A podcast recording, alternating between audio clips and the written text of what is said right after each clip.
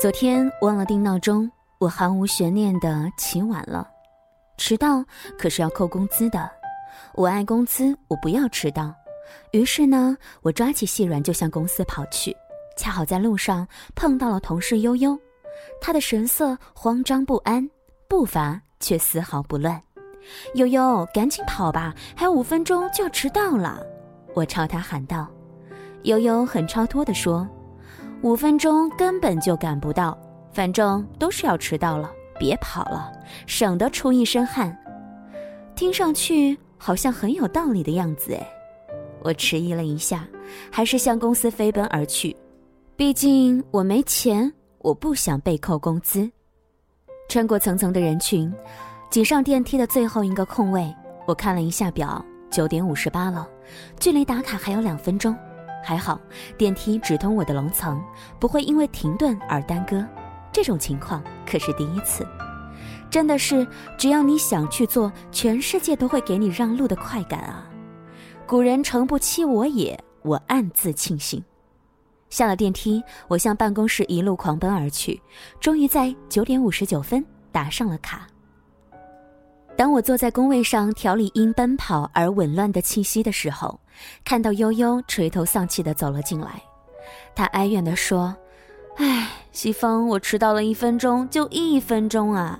早知道我就和你跑两步了。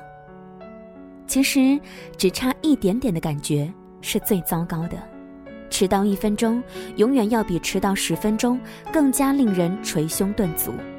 就好像你为了买一份甜点排了半个小时的队，轮到你的时候，最后一份恰好卖完了。就像你熬夜复习，最后却只得了五十九分。就像比赛的时候，前三名晋级，而你偏偏是第四名。你把这些都归结为运气不好。每次都差那么一点儿，而事实呢？你确定在整个过程当中你没有犹豫吗？反正都快迟到了，别跑那两步了吧。前面那么多人排队，我还买不买呀？抽出了十分钟，还是排队了。这么多不会的，复习和预习一样，干脆不要复习了，爱咋咋地吧。不行，还是看看吧，万一过了呢？唉。我肯定比不过他们三个，反正结局差不多，我又何必拼尽全力呢？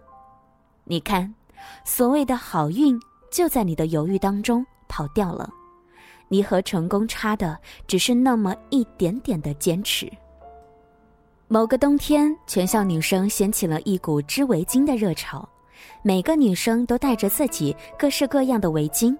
每个男生都带着自己女票织的五颜六色的围巾。以前大家见面打招呼是“哎，吃了吗？”现在一律变成了“哎，你的围巾织好了吗？”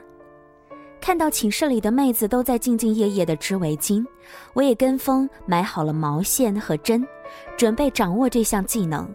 室友们热情地围上来指导，从拿针的姿势到各种手法，应有尽有。我听完觉得还挺简单的，然后一操作就懵了。这个针是向线上穿呢，还是向下穿呢？那这个线是放在食指还是中指呢？唉，这织好的怎么全开了？你看，我捣鼓了半天，这一行没织成不说吧，把刚刚缠好的线搞成了一坨，好麻烦啊！不想学了。我失去了耐心，把毛线丢到一边。可是也确实很羡慕娴熟织着各种花式围巾的室友们。算了，技多不压身，我一定要掌握这项技能。三个月之后，我人生当中的第一条围巾终于织好了。这三个月，我曾放弃过很多次，尤其是织错一针就要全部拆了重织的时候。我觉得自己可能这辈子都织不完一条围巾了，要不要继续织下去呢？放弃吧，可是都织了一半了；继续吧，可是花费的精力可能会更多。我也曾经这样犹豫过，可最终我还是选择继续织下去，哪怕明年春节才能织完也无所谓。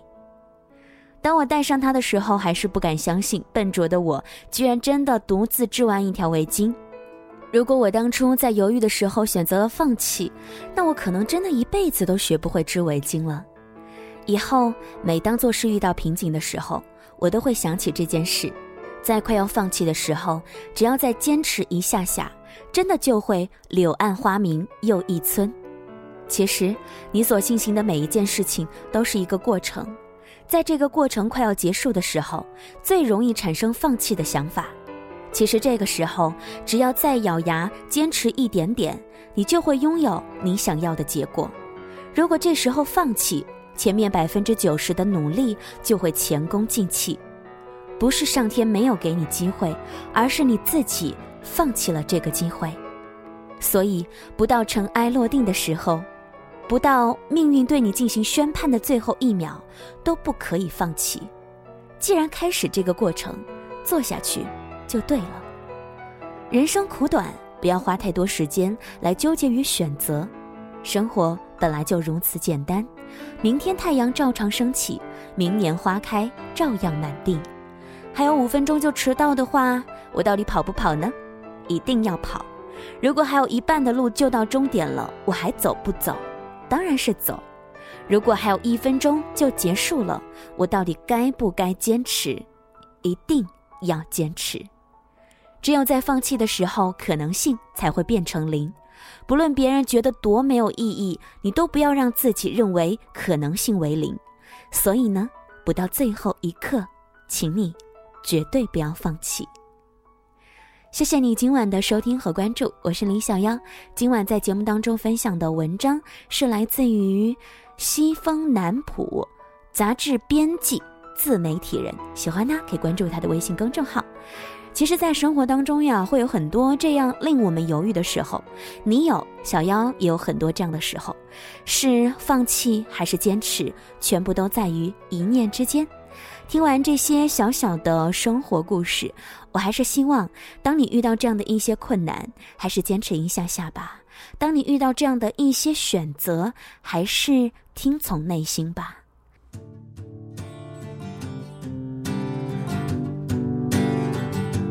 节目之外呢，大家可以通过小妖的个人微信公众平台来获取每一期节目的音乐歌单，直接的搜索“时光听得见”或者拼音输入“时光听得见”加数字一，在节目之外随时随地的和小妖进行互动留言吧。